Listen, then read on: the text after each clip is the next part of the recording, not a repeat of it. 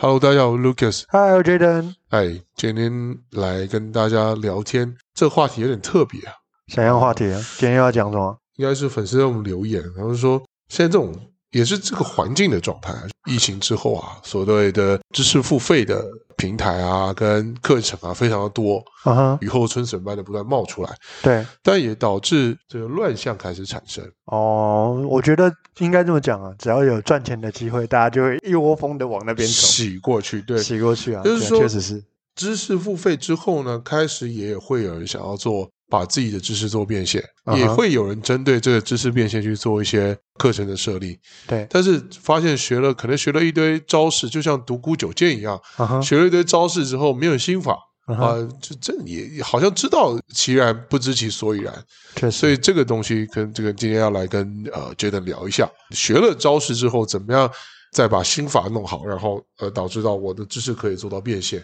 确实，哎，我觉得近年来好像蛮多人在讨论知识变现这个议题，是，还有另外一个比较特别的一些公司在服务的，就是有些人他是有专业的知识，或者是他是有专业的一些经验，对但是他在这些专业知识跟专业经验，他不晓得怎么样拿出来教别人，对或者是他不晓得怎么样，哎，哪些东西是有价值的。对，所以这时候有另外一个服务叫知识萃取，萃取，萃取就是他可能跟你用一些工具跟一些询问的方式，他就帮你把你的知识变成专业的课程。哎呦，对，这个叫知识萃取。那目前台湾有蛮多的厂商在做的，是对，但嗯，我是有听说啦。如果哦听跟说嗯国外的比起来的话，对确实台湾的厂商稍微弱了一点那点。先讲一下国外什么状态，然后再回来讲讲台湾境内的一些状态。我先讲一个比较有趣的东西，就是你基本上一个专业的人要去讲课对，是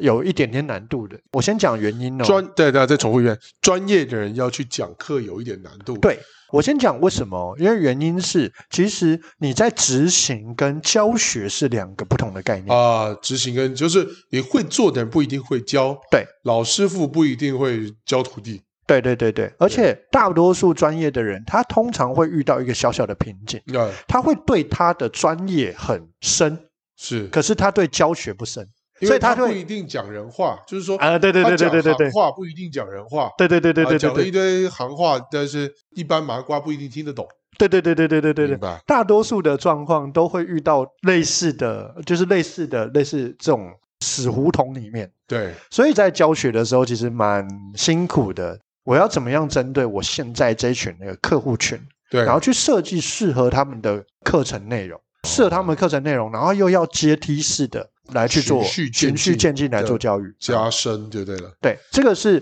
第一个，我觉得专业人才他在教学的时候可能会遇到一些小小的困难跟挫折，对但不是不能解决。对，好，第二个我觉得更难的东西是，其实线上的学习环境跟线下的学习环境又不一样。是怎么说呢？简单来讲，就是今天如果你是在一个线下的公开的讲座是或者是公开的课程，是你大多数可以借由客户的反应去调整你当下的内哎，容。对，可我可以看到底下人的表情，是不是很多人在划手机？有没有分心？上厕所的频率有没有高低？我可以做对适时的加一我些甚至笑话、啊我甚至还可什以么讲笑话，对对对对对对对，对，甚至我还可以让学员来回答，啊对或者对哦是我直接做一个互动访，就是哎这个时间就哎交给大大家家去练自己习，练然后我习就去看，哦对哦，这种都是教学的线技术下的一个技对术线下的技术。那这些技术呢，可以透由课程的方式跟方向来做不一样的调整。对对，那其实我自己觉得线下最容易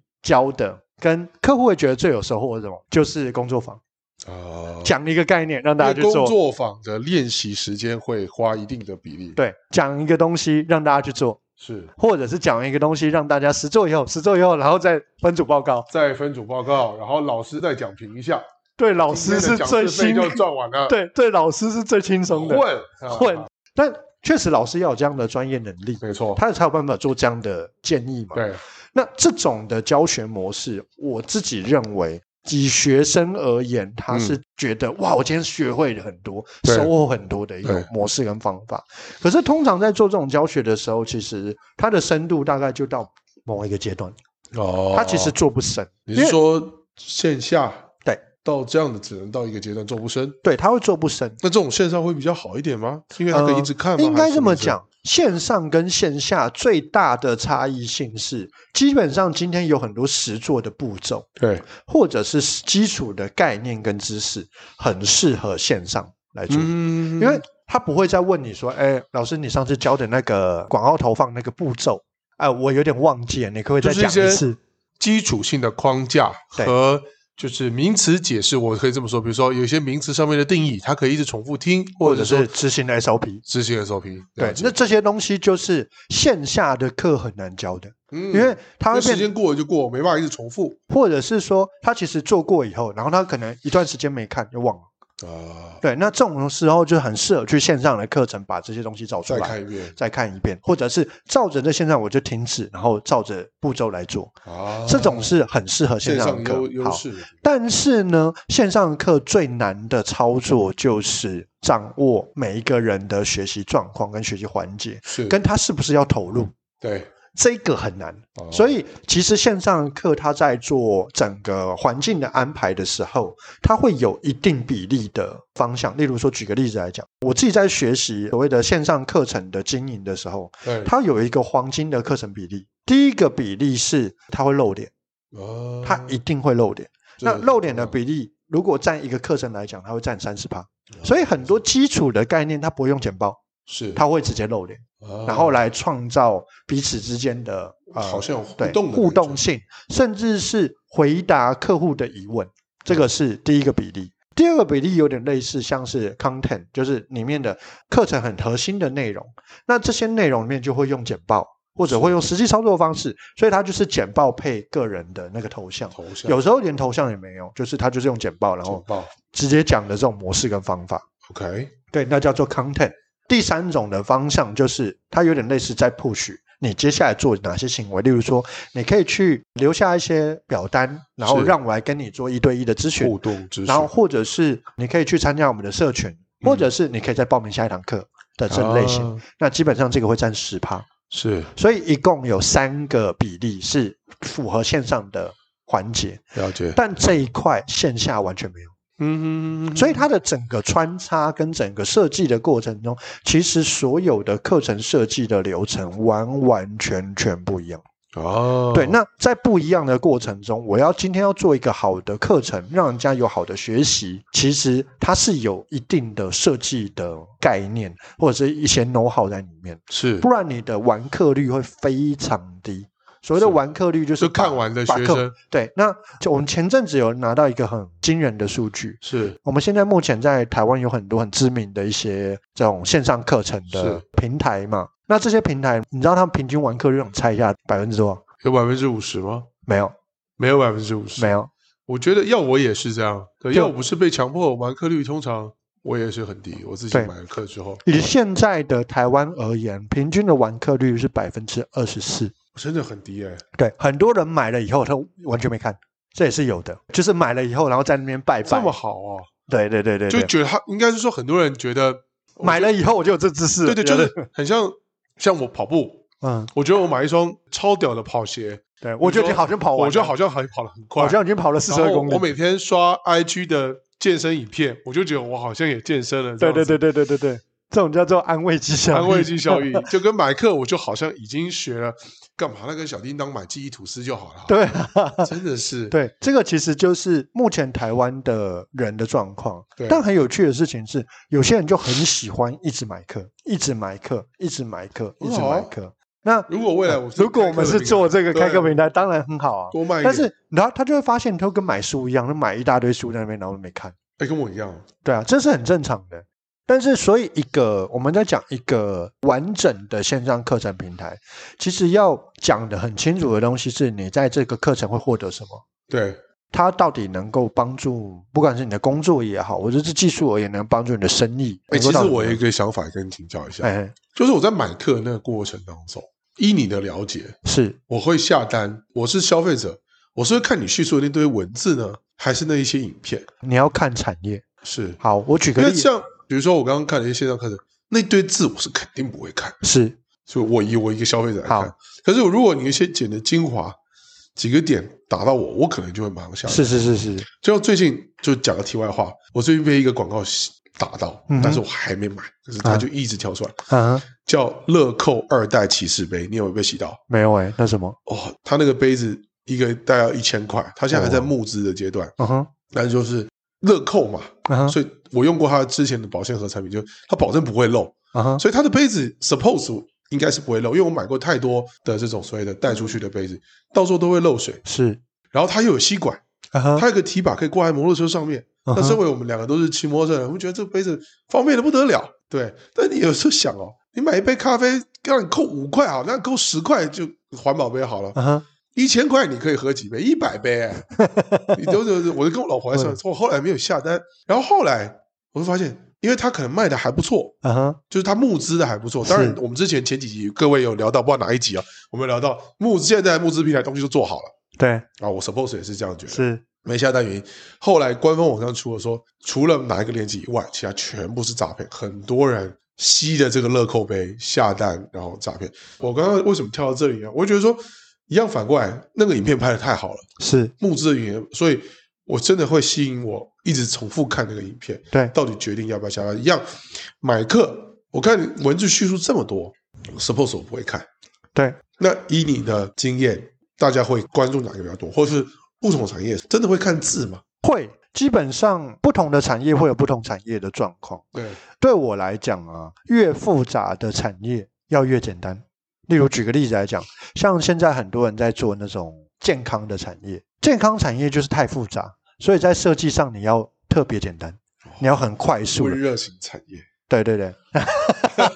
呃，讲到之前的客户吗？就是你要告诉他很简单就可以理解他的东西，嗯，这种叫做很复杂的产业。但是有一种产业是它一直都讲的很简单，但你要很复杂的讲，是叫做投资性产业。啊，投资性产业是什么？越清楚越好。什么点位，几号以前，什么产业，它有可能因为怎么样的订单会让它股价会上涨？对对对对对，砰砰砰最好是都写的这个超级我清这楚。个我就会看文字，你就会看说得完，对没错对没错没错，它是跟不同，它是从产业的状况不同而没错有没所错不一样。我会看日期、数据，对对点对位对对对对啊对，曲线图，哎，这个我就会看，对文字，所以没错不没错同没不错，同的产业会有不同产业的状啊，况。有中有中有对中，，那所以呢，如果你今天是一个牙刷，我举个例子啊，我就啊讲一个牙刷。牙刷，我告诉你哦，我这个牙刷为什么可以把牙齿刷干净？我有三十种不同的专利，我不会那看你可以哦就我完全不我会看只我只会想说到底有没有用就好了，对对对然后多少钱？哎对对对，对所以这不我同会的客户他会有不一样的需求跟不一样的状况。看明那白，我们觉得在整个行销的环节中，或者知识变现的环节中，我觉得有一个很重要的点是，到底这一个知识对我来讲有什么用？嗯，这个是我特别要强调。对，所以接下来要强调的是，那我哪些东西可以 support 我这个概念？好，讲完了，嗯，嗯嗯嗯嗯就这样。了解，其实它整个销售业在做的事情就这样。然后有没有人实际用过？他们有没有一些评价？就这样，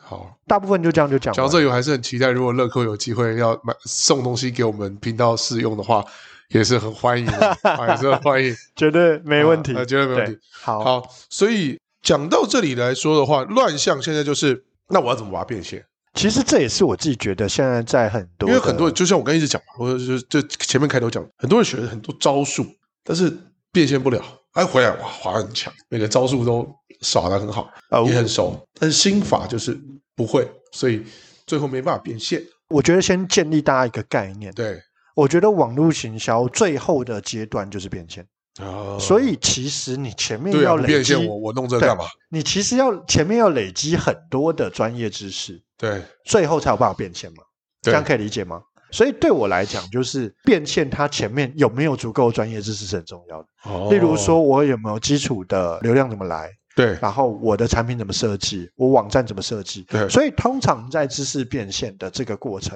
它会告诉你前面这一段。对例如没错说，我现在要做一个知识变现，哦它会告诉你你要选哪个网站，你要把网站建起来，是，然后你的文案怎么写，对你这个网站有哪些东西你要做？例如说，它可能有一些设计要做，它还会告诉你什么？呃，设计网站你要怎么去做这些图片？其实这就是心法，这个对东西都不是新，都是直接的都是技术招数都是直接的招数，招好。数，但我自己觉得，其实一开始，如果你是一个完完全全没有任何在网络上做小白生意的人，或者是你是小白，你学这个一定会超级痛苦。对啊，因为粤语太像我多学就很技痛苦术了对啊，我觉得 suppose 这些应该技术应该是花钱请人家处理就好了。对，第一个是技术太多了。第二个事情是，我们在执行的过程当中，其实还会遇到一个问题，就是如果老师教的方式没有用怎么办？啊然后还会有很多这种疑虑跟疑问。是是是，那这些都是在他有产品的前提下哦。对，我觉得最多人在去上那知识变现啊，或者是什么，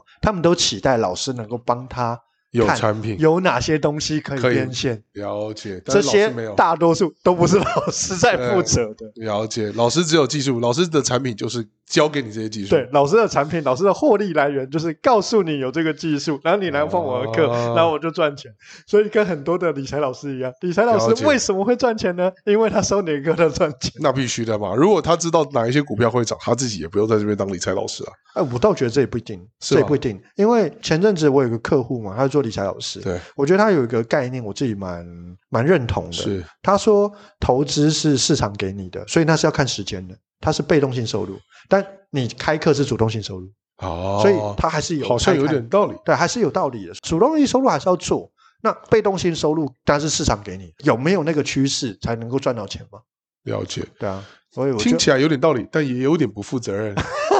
是的呀，那不负责任呃就吗是说我早点给你一个保险给哎不啊，就是这种感觉，你懂我意思吗？但我自己觉得，只要提到变现，只要提到赚钱，我觉得都是会出现争议的议题。是啊，因为其实都抓到人性一个弱点，就是贪，贪。对，对，这也是其中一个原因呢、啊。我自己觉得，你今天要教知识变现，啊，我觉得有很多的时候是你的东西要讲清楚。 是我的课程内容主要哪几块我我是不负责的，所以你要有那些东西，你要是有那些条件的人再来。投资一定有风险。我举一个例子来讲，我要买一张台积电的股票，哦对好像就三万块，我、啊、想买什么？零股啊，哦，我当然是买零股是一种 买零股是一种模式嘛。对啊但我说我要买 一张，你你你你去死梦里什么都有。对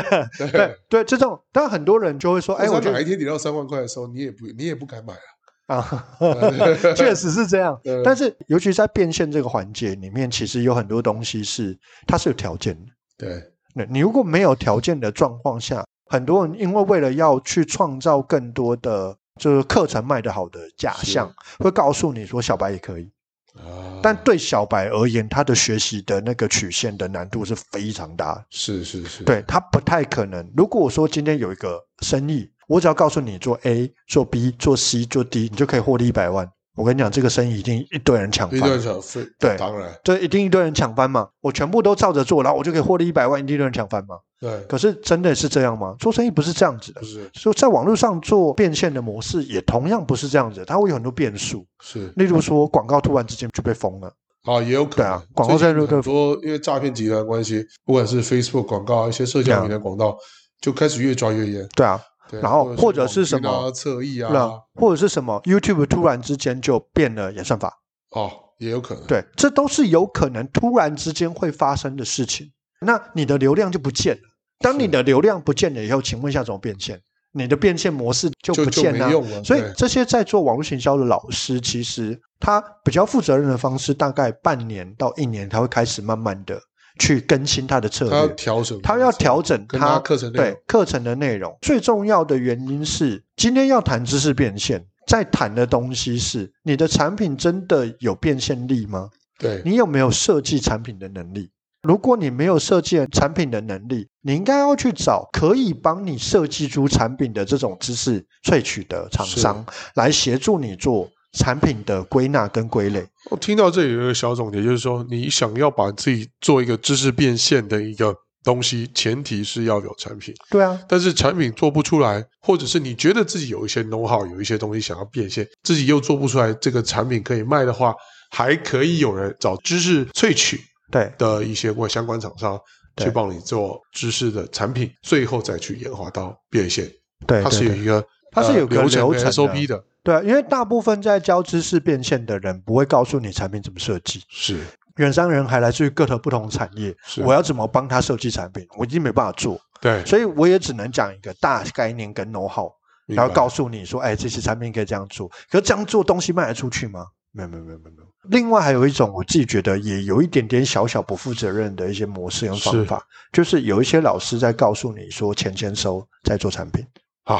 很多老先师圈钱就对了很多老师这样做。他们讲的这个概念，前提的概念，我一半认同，一半不认同。是他说：“你与其花那么多时间去设计产品，东西卖不出去，不如有订单以后再设计产品。”了解，但我自己觉得，以知识型产业而言，我实在搞不懂为什么有些平台可以做募资。啊，知识平台还可以募资，多奇怪！对啊，就是我东西已经它是一有个了虚的东西，，对，然后还可以募资，对我东西已经有了，我先收你的钱，我告诉你课程。假设我们今天以今天这个时间，我告诉你课程十月底才出来。好奇怪啊！对我一直没有办法理解这个商业模式，这些东西是早就在那边的东西，为什么它需要募资？好，呃，讲到这里，我一定要再跟广广大听众说，如果有被攻击，绝对不属于本台立场这一个阶段的事情啊，开玩笑。但但我不知道，我真的不确理实解啦。啊、j a d e n 是正义的人，那看到一些市场上的的一些情况哦，思路比较清晰一点嘛，